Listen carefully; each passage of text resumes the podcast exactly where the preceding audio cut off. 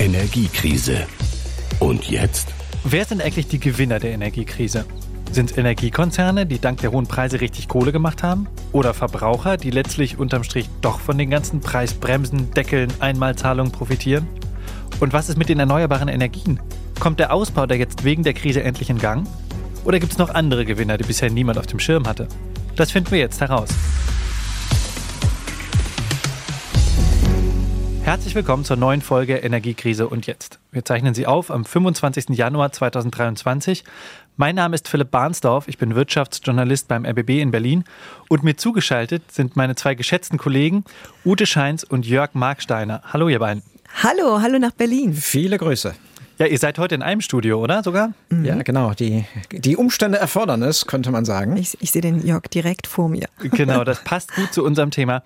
Ähm, aber bevor wir dazu kommen, noch ganz kurz ein Hinweis. Wenn ihr Fragen, Kritik oder Anregungen zu unserem Podcast habt, schreibt uns gerne an energiekrise.ard.de. Wir freuen uns nämlich immer von euch zu hören. So, nun zur heutigen Folge. Wer profitiert von der Energiekrise? Vieles ist da ja wirklich nicht eindeutig, zum Beispiel, ob Russland jetzt profitiert oder nicht. Und deshalb habe ich mir heute mit Ute und Jörg gleich zwei ExpertInnen dazu geholt. Ihr kennt euch ja beide sehr gut aus mit Energie, sodass wir hoffentlich in der Debatte viele verschiedene Aspekte beleuchten können. Und wir haben ja auch schon gemerkt in der Vorbereitung, dass es da sehr, sehr viele mögliche Gewinner gibt, die man diskutieren könnte. Die können wir leider mhm. jetzt alle in der Folge nicht besprechen. Ja, schade. Aber es ist schade. aber immerhin, ich habe mir eine äh, sehr, sehr innovative Lösung überlegt. Nämlich habe ich hier neben mir meine Salatschüssel. Und ich war außerdem in der Spielwarenabteilung und habe Murmeln besorgt. Und okay. die sind nämlich nummeriert. Und wir machen jetzt okay. Folgendes. Wir sammeln jetzt einfach ein paar Themen. Ich ordne die dann den einzelnen Murmeln zu und dann können wir uns ein paar Themen rauslosen. Mhm. Ja, okay. Sowas wie bei der Auslosung nächste Runde DFB-Pokal. Finde ich genau, gut. genau. Nur halt Energieversorger statt St. Pauli oder so. Okay. ähm, das Spiel möchte ich sehen. Genau, aber dann lasst uns doch einfach mal anfangen. Moment. Was könnten wir denn machen? Welche Themen fallen euch ein? Mir fallen ein ähm, Tankstellenbetreiber, weil jedes Mal, wenn man an einer Tankstelle vorbeikommt, sagt man sich, irgendwo muss dieses ganze Geld ja landen. Irgendwo muss der Haken sein. Ich äh, schmeiß auf jeden Fall Energieunternehmen jeder Art in den Topf. Ja, liegt nah. Energieunternehmen Nummer zwei. Ich habe in der Community gelesen, der Staat könnte ja auch profitieren, ne? durch die ganzen hohen mhm. Steuereinnahmen. Dann machen wir mal Nummer drei. Klar, Preissteigerungen. Aber wenn der Steuern. Staat profitiert, dann könnte man auch mal diskutieren, was eigentlich mit uns Verbrauchern. Wir kriegen jetzt wirklich, wirklich viel Geld, müssen auch mehr zahlen, mhm. aber wir bekommen auch viel. Die schmeißen wir einfach mit rein. Ja, die nominiere ich sozusagen, ja. Gute Idee. Aber dann, dann möchte ich gleich, glaube ich, eine Gruppe nominieren. Die Handwerkerinnen und Handwerker. Also die dürften jetzt in der Krise wohl auch ordentlich profitiert haben. Handwerker, okay. ja. Du kommst mit, ja, du schreibst alles mit. Ja, ähm, ich habe Nummer fünf Handwerker, bin dabei. Okay, dann würde ich mal eine steile These in den Raum werfen und sagen, der Klimaschutz könnte profitieren von dieser Energiekrise. Okay. Klimaschutz? Klimaschutz. Ich habe in der Community noch gelesen, amerikanische Fracking-Unternehmen. Mhm. Okay, wie sieht es mit Russland aus?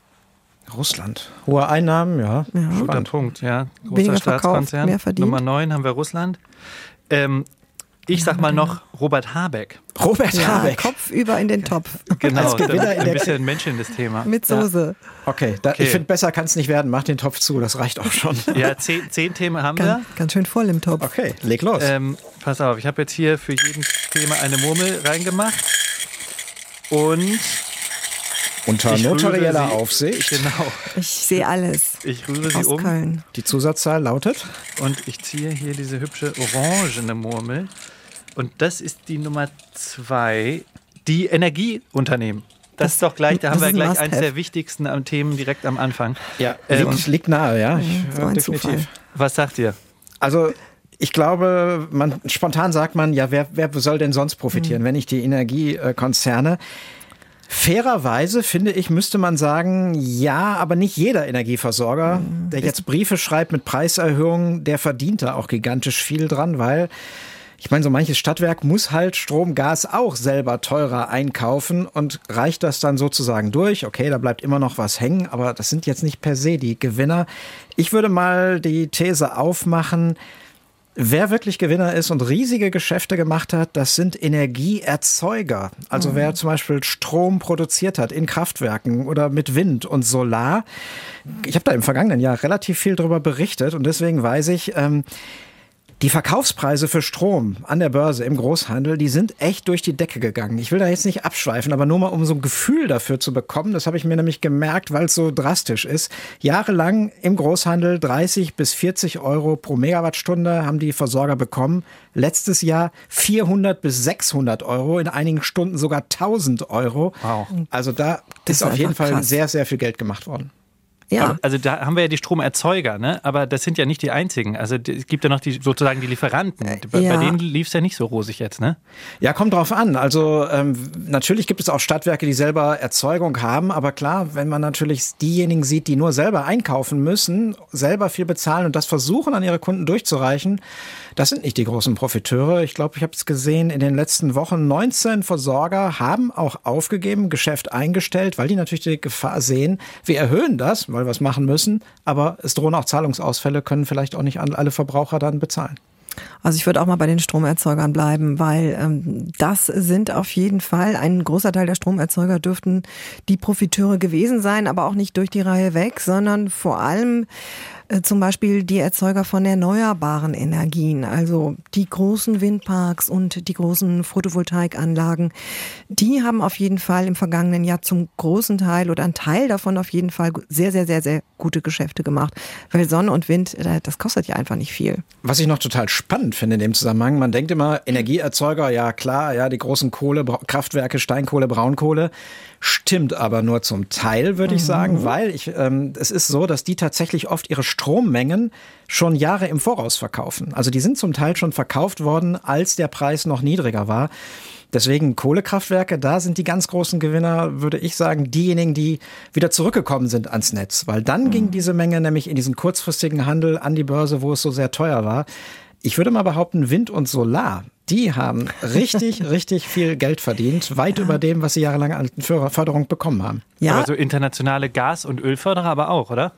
Ja, definitiv. Also ich glaube, Gasförderer und Ölförderer äh, als Ersatz für Russland riesig. Ähm, es gibt immer wieder Meldungen auch über die Ergebnisse, weil viele dieser Konzerne, BP, Chevron, äh, Shell, Total, sind ja börsennotiert, müssen die Zahlen offenlegen. Das waren gigantische Milliardengewinne. Also ein Rekordquartal jagte das nächste. Die haben richtig, richtig viel Geld verdient. Okay, also die verdienen richtig viel Geld, aber es gibt ja jetzt in mehreren europäischen Ländern inzwischen auch so eine Übergewinnsteuer. Ne? Also wie, wie schlägt die denn da zu Buche? Ja, es gibt viele Länder haben sich schon, äh, bevor die EU sich äh, zu einem EU-Krisenbeitrag entschieden hat, das ist so eine Art Übergewinnsteuer für Förderer von fossilen Energien ähm, die, oder die im fossilen Energiengeschäft unterwegs sind, die haben sind da sozusagen vorgeprescht, aber die EU ist nachgezogen und Deutschland jetzt auch. Also es gibt eine Übergewinnsteuer, so eine Art äh, Übergewinnsteuer jetzt auch für die fossilen Energiekonzerne, die hier in der EU Öl und Gas fördern. Also die werden oder im Raffinerie Industriebereich unterwegs sind, die werden jetzt auch zur Kasse gebeten. Und beim Strombereich bei uns muss man sagen, ja, aber erst seit dem 1. Dezember. Also davor konnten die schon ganz gut verdienen. Jetzt seit dem 1. Dezember gilt übrigens auch für Wind und Solar. Alles, was über einer gewissen Grenze liegt, davon 90 Prozent wird abgeschöpft. Mhm. Aber ich finde, weil wir eben über die Erneuerbaren gesprochen haben als oder sie als Krisengewinner auch ein Stück weit darstellen, das, das gilt jetzt nicht für alle Erzeuger von äh, erneuerbaren Energien, also weil die Hausbesitzer oder mit einer PV-Anlage auf dem Dach zum Beispiel, die bekommen ja jetzt nicht mehr Geld für den Strom, den sie ins Netz einspeisen. Die kriegen ja eine feste Vergütung, also die äh, haben von diesen hohen Börsenstrompreisen nicht profitiert, das muss man auch klar sagen. Ja, also ich nehme jetzt mal das eine Los vorweg. Ja, ich weiß, das ist eigentlich im Lostopf, aber es passt dir jetzt inhaltlich gerade sehr gut. Ähm, wir haben ja über Gas- und Ölförderer gesprochen. Da gibt es ja auch eine Menge Staatskonzerne, zum Beispiel irgendwie Katar oder in Russland gibt es auch einen. Ähm, welche Länder haben denn dann in der Form da jetzt profitiert? Ja, auf jeden Fall. Russland hat im vergangenen Jahr, würde ich auf jeden Fall sagen, ordentlich profitiert, weil die haben weniger Öl und Gas verkauft, aber dafür auch viel mehr Geld bekommen. Also kurzfristig ja, langfristig sieht es natürlich katastrophal aus, äh, weil Russland die EU als äh, ja, wichtigsten Abnehmer bis dato verloren hat. Ja, und diese Pipelines, muss man auch mal deutlich sagen, die halt alle Richtung Westen ausgerichtet waren für mhm. Gas, die kannst du nicht mal eben umleiten Richtung China oder Indien, sondern Pipeline-Bau, da sind wir schnell bei zehn Jahren. Also ähm, ich glaube auch, also ja, kurzfristig, aber mittelfristig wird das ein wirtschaftliches Desaster. Ich würde noch mal ein anderes Land reinwerfen, was viele gar nicht so auf dem Schirm haben, nämlich Norwegen ist inzwischen unser wichtigster Gaslieferant. Die liefern auch Öl, ähm, bieten sich jetzt auch an, äh, CO2 in unterirdischen äh, Lagerstätten einzuspeichern. Mhm. Also die werden auf jeden Fall richtig wichtig und ähm, schon im vergangenen Jahr, ich glaube, Einnahmen, was habe ich gelesen, über 200 Milliarden Euro aus Gas- und Ölverkauf. Ja, ja, die sind eher so leise am Rande, aber Norwegen definitiv, würde ich sagen, ein Profiteur. Äh, die sind definitiv ein Profiteur, aber es gibt da nur, das ist erstaunlich, relativ wenig Kritik aus der EU. Der Habeck hat äh, vor einer Zeit mal gesagt, ja, von Mondpreisen gesprochen, die für Gas verlangt werden würden äh, von befreundeten Staaten. Also da schwang schon so ein bisschen Kritik mit. Aber die Kritik ist relativ verhalten, muss man sagen. Na klar, man möchte sich äh, nichts äh, verscherzen mit dem guten Partner. Apropos guter Partner, äh, Katar. da sind okay. wir wieder. Guter Partner, ne? Kleine Ironie. Nein, also Katar natürlich, klar, jetzt auch einer der weltgrößten Gaslieferanten und vor allen Dingen immer wichtiger für uns, für das flüssig, äh, verflüssigte Erdgas, die Schiffe, die hier ankommen. Würde ja. ich auch sagen, ne? oder? Ja, ja, kann man sagen. Das auf jeden Fall. Kleinen Deal gibt es ja auch schon mit Deutschland, auch wenn es da nicht die Wahnsinnssummen geht. Ja, ähm, drei Prozent, ja. Flüssiggas. Von Aber daher. langfristig. Okay. Also ich würde sagen, bei den Ländern kann man sagen, Russland kurzfristiger Gewinner, aber wahrscheinlich in Zukunft nicht mehr. Ja. Bei Norwegen und Katar sieht es anders aus. Ähm, aber lasst uns mal zum nächsten Thema kommen. Ich nehme wieder meine Schüssel zur Hand mit den hübschen Murmeln drinne und ziehe die Nummer 6. Moment. 6 ist Klimaschutz. Klimaschutz. Sehr, sehr spannendes Klimaschutz. Thema. Was sagt ihr? Gewinner? Ich, ich, ich habe das ja eingeworfen. Ich habe das ja eingeworfen. Habe gesagt, okay, das ist jetzt eine steile These, weil wir haben im Moment wahnsinnig viele Kohlekraftwerke am Netz. Die waren eigentlich schon stillgelegt, wurden aus Gründen der Versorgungssicherheit zurückgeholt. Ganz schlecht für die CO2-Emissionen weltweit. Comeback der Kohle, wir haben mhm. gesehen, CO2-Emissionen steigen an. Trotzdem würde ich mal behaupten, der Klimaschutz wird ein Gewinner dieser Krise sein. Ist er vielleicht noch nicht, wird es aber. Und ja, okay, äh, schwingt ein bisschen Hoffnung mit. Aber ich glaube, was jetzt sich verändert hat, ist, dass die Einsicht doch da ist, erneuerbare Energien, das ist nicht nur Klimaschutz, sondern da kommen zwei neue Dimensionen dazu, nämlich Unabhängigkeit, Lieferunabhängigkeit und niedrige Kosten. Und wenn selbst äh, FDP-Chef Lindner, der glaube ich jetzt nicht an der Spitze der Ökobewegung stand in den letzten Jahren, kann man glaube ich sagen, äh, sagt, erneuerbare Energien sind Freiheitsenergien, dann zeigt mhm. das, da, da bewegt sich was, finde ich schon. Ja, in Deutschland. Trotz der Verlängerung der Kohlekraftwerke und der LNG-Infrastruktur, die gebaut wird? Ja klar, wir haben da eine gewisse Gefahr, dass man da jetzt aus Gründen der Versorgungssicherheit vielleicht überdimensioniert und das dann verlängert. Ähm, ich glaube, die Diskussion wird manchmal übertrieben, ist mein Eindruck, denn was im Hintergrund läuft, äh, wird oft nicht so wahrgenommen. Wir haben jetzt, ich glaube, 30 neue Gesetze, um den Ausbau der Erneuerbaren in Deutschland äh, zu beschleunigen. Flächenausweisung, planungsrechtliche Sachen und so weiter. Und international fließt im Moment wahnsinnig viel Geld, äh, wahnsinnig viel Investments in grüne Energie. Also allein die USA haben da über 370 Milliarden Dollar locker gemacht. Klar, da geht es auch um Industriepolitik, aber das wird in großen Teilen in Klimaschutz fließen. Ähm, also ich bin da doch verhalten optimistisch. Hm. Ich bin da so ein bisschen, bisschen skeptischer, weil ich, äh, klar, die Bundesregierung hat die Weichen für den Ausbau der Erneuerbaren äh, so gestellt, dass das jetzt alles schneller passieren soll. Aber in meinen Augen liegt das Nadelhöhe auf kommunaler Ebene. Also es gibt in den Kommunen einfach in den Genehmigungsbehörden äh, zu wenig Leute, die das irgendwie begutachten können. Und ich sehe ja, der Wille ist da, aber es, äh, in der Praxis äh, fehlen einfach die Leute. Also da muss an anderen Stellen noch mal mehr nachgelegt werden, sonst profitiert das Klima nicht in Deutschland von den vielen guten Absichten und den neuen Gesetzen. Das ist halt so meine Befürchtung. Da ist immer noch viel, viel zu viel Bürokratie da. Das ja. EEG kann man, glaube ich, mit die Hälfte nochmal zusammenkürzen. Ähm, das, das, da muss noch ein bisschen nachgelegt werden. Ja, okay, den Punkt hat Ute. Äh, der niedersächsische Wirtschaftsminister hat letzte Woche gesagt, um alles schnell zu genehmigen, bräuchten wir eigentlich 16.000 neue Stellen. Okay, das ist illusorisch. Trotzdem bleibe ich dabei, auf Dauer wird der Klimaschutz ein Gewinner dieser Krise sein, weil jetzt mehr geschieht, als ohne die Krise passiert wäre. Das, das, das, stimmt allein über die Preise, weil Energie so teuer geworden ist. Also das beschleunigt das. Aber wie gesagt, das alleine, der, der, der Wunsch, der Glaube, der reicht nicht. Aber ihr seid euch einig, dass der Klimaschutz zum Gewinner werden kann, sozusagen. Er hat Ja. gute, gute, eine gute Ausgangslage durch die Krise. Ja, Würde ich, ich glaube, darauf würde können wir uns sagen. einigen. Da bin ich bei. Okay. Ich nehme wieder die Salatschüssel zur Hand und die Murmeln darin und ich ziehe diese blaue Murmel. Blau. Was ist Blau. blau? Blau ist die Nummer 5. Das Handwerk. Das Handwerk. Das, Das Handwerk. Handwerk. Auf jeden Fall. Handwerk hat einen goldenen Boden. Das gilt, glaube ich, jetzt in dieser Zeit umso mehr. Denn sie haben massig Aufträge durch die ganzen Wärmepumpen, die ausgetauscht werden müssen und die PV-Anlagen und so weiter? Oder wieso genau, meinst du das, Ute? Genau, ich hatte mal bei verschiedenen Verbänden angerufen, jetzt die letzten Tage, die sagen alle, ja, unsere Betriebe, also über beide Ohren voll zu tun. Also vor allem, wenn es um die Heizungsbauer geht, alle Gewerke, die da dran hängen, um die Dachdecker, die die PV-Anlagen aufs Dach bringen, um die ganzen Elektroinstallateure und Monteure, die praktisch äh, dafür sorgen müssen, dass die, die ganzen Sachen ans Netz kommen. Also die können sich alle vor Aufträgen nicht retten. Also die profitieren davon, auch mit den Zielen der Bundesregierung vor Augen, dass äh, bis, äh, bis 2030 sechs Millionen Wärmepumpen verbaut werden sollen, was enorm ist. Ja, das ist ein 500 Konjunkturprogramm. 500.000 Wärmepumpen ab 2024 sollen jedes Jahr dazu verbaut werden. Also genau, Jörg hat es auf den Punkt gebracht, das ist natürlich ein Konjunkturprogramm in gewisser Weise, wenn die Leute dann auch das Geld haben, um den ganzen Technikkram einzubauen. Also Strich drunter, die Betriebe, die in diesen Bereichen unterwegs sind, die haben sehr viele Aufträge, haben mehr zum Teil, als sie abarbeiten können. Äh, Keiner weint äh, über volle Auftragsbücher, aber ihnen fehlen die Leute. Das heißt, ihnen, sie haben nicht genug Nachwuchs, sie haben äh, nicht genug Fachkräfte, die sie aufgreifen können. Und das ist so das Nadelöhr und die Bremse. Und das Institut der deutschen Wirtschaft, das Arbeitgebernahe, das IW, das hat ähm, das mal ausgerechnet und kommt darauf, dass auch jetzt schon in diesem Bereich über 200.000 Fachkräfte fehlen würden.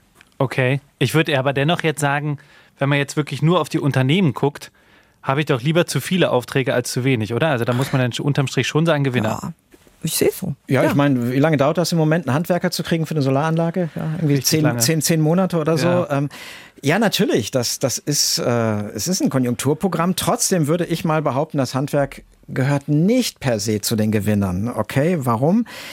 Gewinner im, sind sie auch Gewinner im Sinne von mehr Umsatz? Also lässt sich das hinterher äh, umwandeln, diese Aufträge auch in Euro? Äh, wir haben Materialmangel, Ute hat den Personalmangel angesprochen, auch Gestiegene Preise, Kosten. Auch bei den Herstellern, ja, ein Großteil dieser Module kommt aus China, bei den Wärmepumpen Viele- noch nicht, vielleicht, vielleicht demnächst. Ähm, deswegen würde ich mal behaupten, ja, die sind schon Profiteure jetzt, aber sie können ja nicht noch mehr Aufträge annehmen, weil es da einfach Grenzungen gibt. Deswegen weiß ich nicht, ob sie jetzt schon Gewinner sind, aber sie haben auf jeden Fall eine gute Perspektive. Sie haben gute Aussichten und sie stehen auch, deswegen habe ich das auch so für mich gedacht, dass sie auf der Gewinnerseite stehen. Der Fokus ist ja zurzeit jetzt auch in der Öffentlichkeit, in der Berichterstattung, in der Politik. Das Handwerk steht im Fokus. Und insofern profitieren die schon so ein bisschen, auch wenn denen jetzt die Leute, wenn sie sagen, dass sie nicht genug Leute haben, aber sie konnten ihre Ausbildungszahlen zuletzt sogar wieder etwas steigern. Das heißt also, trotz dieser schwierigen Situation, es hat schon gewirkt. Also dieses ähm, Handwerk ist attraktiver geworden für viele Menschen. Ich überlege ja auch noch, soll ich da mal was machen? Kletterst du auf Dächer? Okay. ja, ich bin nicht schwindelfrei und nicht talentiert. Du kannst ja auch äh, Holzpelletheizung im Keller einbauen. Ja, ich, ich, bei dir. Mal gucken, was brennt nachher. Wahrscheinlich nicht der Ofen, sondern die Hütte. Ähm, nee, aber also ich glaube, mit ein bisschen guten Willen können wir schon sagen, Handwerk ist Gewinner, oder? Klar, Fachkräftemangel, gestiegene Kosten, aber unterm Strich, jetzt gerade würde ich schon sagen Gewinner, oder? Doppeldaumen hoch. Ja, mehr Gewinner als Verlierer. Okay, so viel räume ich ein. Okay. So, abermals Murmeln mit Salatschüssel, abermals gerührt. Und ich ziehe die Nummer 4 und das sind Was die war das? Äh, Verbraucher. Ah, die Verbraucher. Sind die Verbraucher ein Gewinner der. Ja. Das ist schon fast eine zynische Frage, oder? Ich wollte gerade sagen, ja, man äh, liegt irgendwie nah, aber lass uns drüber reden. Vielleicht äh, finden wir doch Leute, Kontraargumente. Leute, die Verbraucherinnen und Verbraucher. Äh, wenn man das sagt, ihr sagt doch, jetzt könnte, könnte man einem auslegen, dass das zynisch ist. Wir hatten im vergangenen Jahr, es ist alles teurer geworden. Wir hatten im Schnitt aufs Jahr gerechnet eine Inflation von fast acht Prozent gehabt. Gleichzeitig gab es weniger Wachstum in Deutschland. Ne? Also Deutschland hat ordentlich an Wachstum verloren.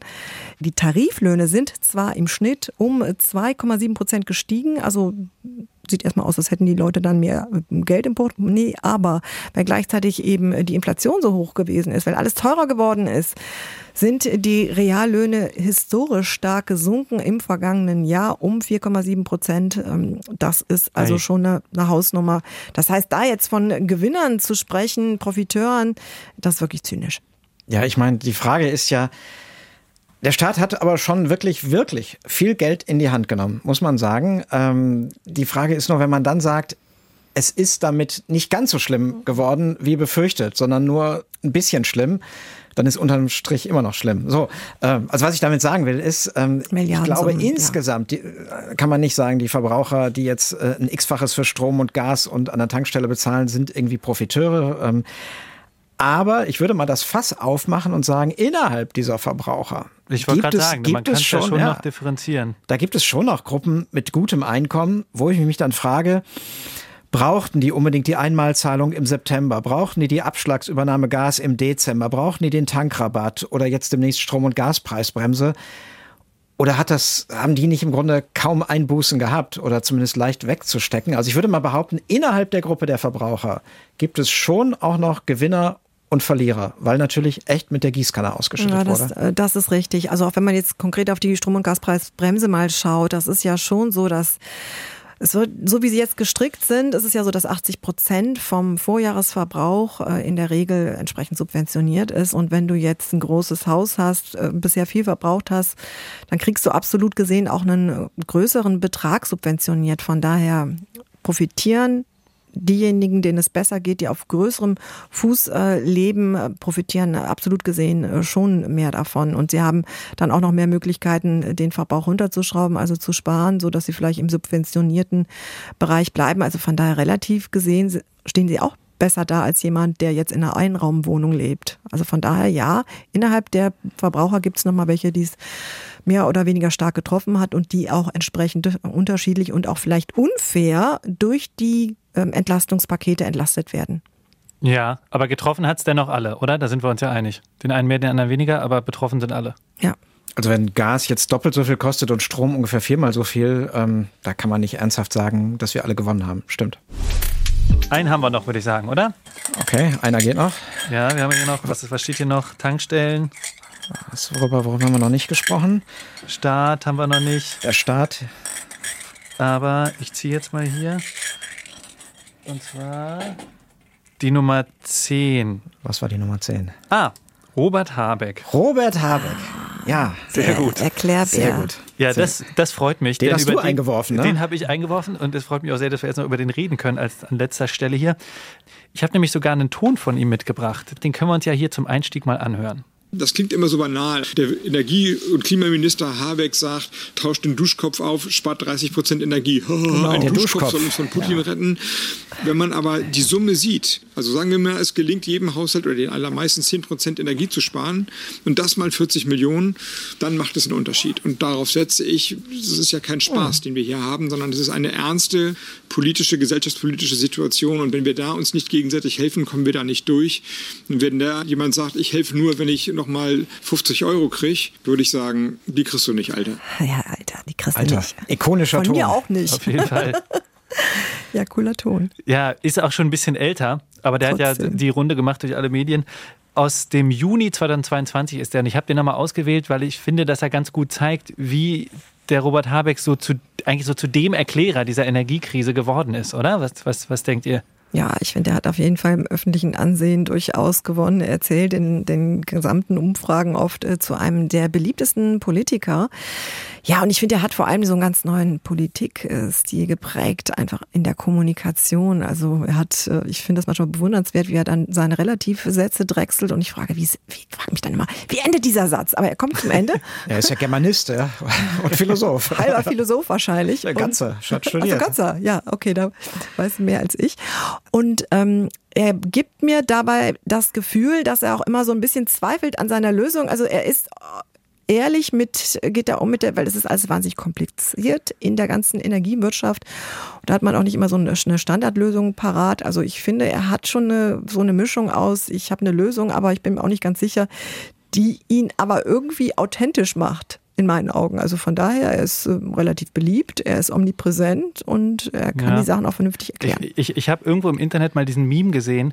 Alle zehn Sekunden verliebt sich ein Journalist in Robert Habeck. Ach, du willst mir was unterstellen, du, du ja, garstiges Wesen. Nein. Ich, ich, ich, ich habe das so deswegen gesagt, weil, weil er ja durchaus auch Leute verprellt, ne? also auch in seiner eigenen Partei. Also Kohleausstieg und so weiter, der jetzt erstmal ein bisschen aufgeschoben ist. Also gibt da schon Sachen und Leute, die ihm, glaube ich, seine aktuelle Politik übel nehmen.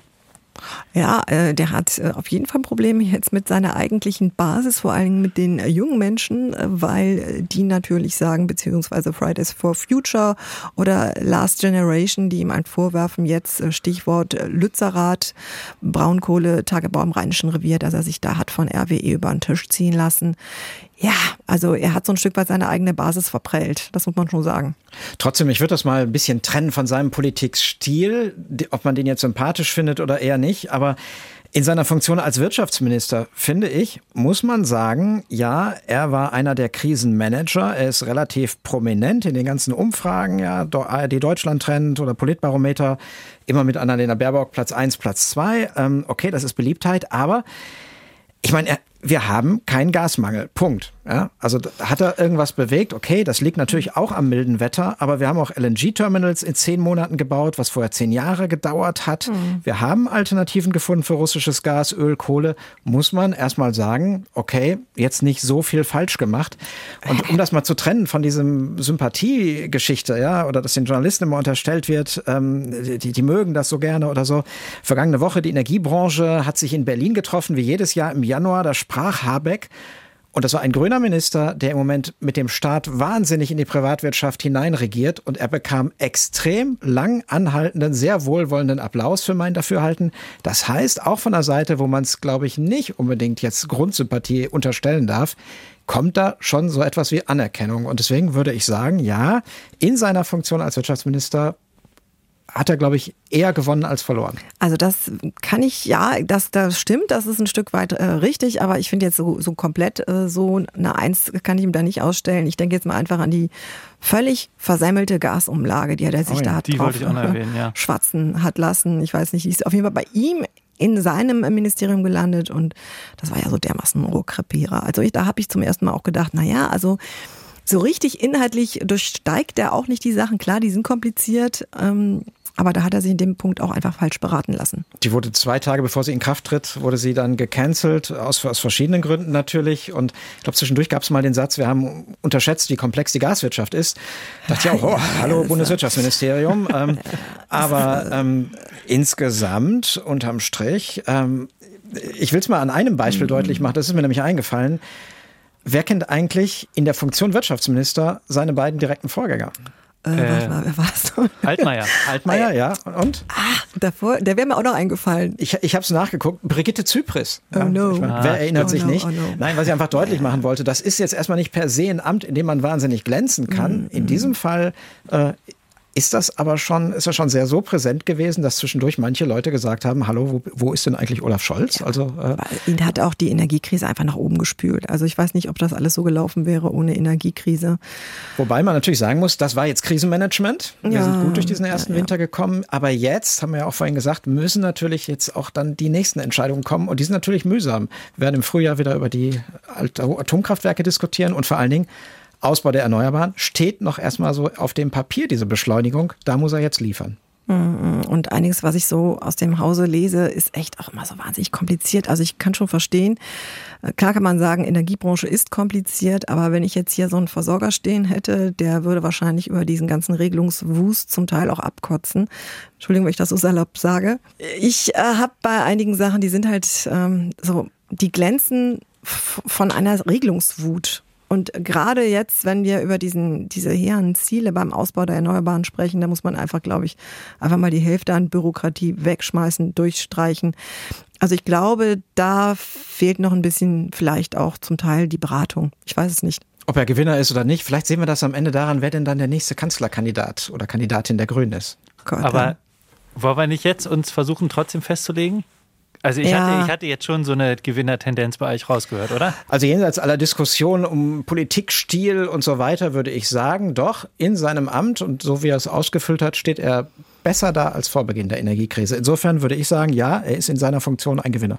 Sehe ich auch so. So, das war jetzt richtig viel Diskussion. Ich hoffe, bei den Themen, die wir hier ausgelost haben, haben wir die relevanten Aspekte besprochen und ich fasse jetzt nochmal zusammen. Wer sind die Gewinner? Da haben wir zunächst die Energiekonzerne. Von denen profitieren natürlich erstmal die großen Erzeuger wie die Kraftwerksbetreiber, aber auch die Öl- und Gasförderer haben kräftig verdient. Diejenigen hingegen, die den Strom selbst kaufen und dann weiterverkaufen, wie zum Beispiel Stadtwerke, die stehen oft nicht so gut da. Weitere Gewinner sind Handwerker, von denen können sich nämlich viele vor Aufträgen gerade kaum retten, weil zum Beispiel jetzt massenhaft Wärmepumpen verbaut werden müssen. Letzter Gewinner in unserer Folge heute ist Wirtschafts- und Klimaminister Habeck. Unter seiner Ägide hat Deutschland es geschafft, schnell die Gasspeicher zu füllen.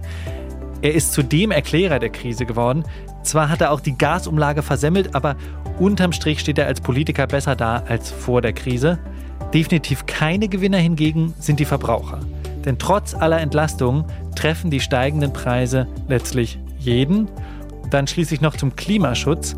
Da waren wir uns ein bisschen unsicher, denn einerseits wird viel in Erneuerbare investiert und die Ausbauziele wurden massiv hochgeschraubt, aber andererseits muss dieser Ausbau trotz Bürokratie und Fachkräftemangel auch erstmal klappen und kurzfristig gibt es erstmal mehr Kohlestrom. Habe ich noch irgendwas vergessen, ihr beiden? Oh, das war ja schon eine ganze Latte. Also ich ähm, habe jetzt erstmal nichts vermisst. Es gibt wahnsinnig viele Argumente für das eine, für das andere, aber ich denke mal, einen guten Teil davon haben wir genannt. Okay. Dann habe ich zum Schluss noch eine kleine Ankündigung. Wir haben ja eben gerade darüber geredet, dass Verbraucher nicht gerade zu den Gewinnern der Energiekrise gehören. Und das könnte sich aber ein bisschen bald ändern. Nämlich sinken ja gerade die Gaspreise und deswegen klären wir in unserer Podcast-Folge nächste Woche, ob es sich denn jetzt schon wieder lohnt, den Anbieter zu wechseln. Außerdem checken wir, was die Energiepreisbremse jetzt denn überhaupt noch bringt, wo die Preise ja sowieso schon wieder sinken. Wir freuen uns also, wenn ihr nächste Woche wieder dabei seid. Bis dahin macht's gut. Tschüss. Tschüss. Tschüss. Energiekrise. Und jetzt? Produziert für die ARD von SWR, WDR und HR.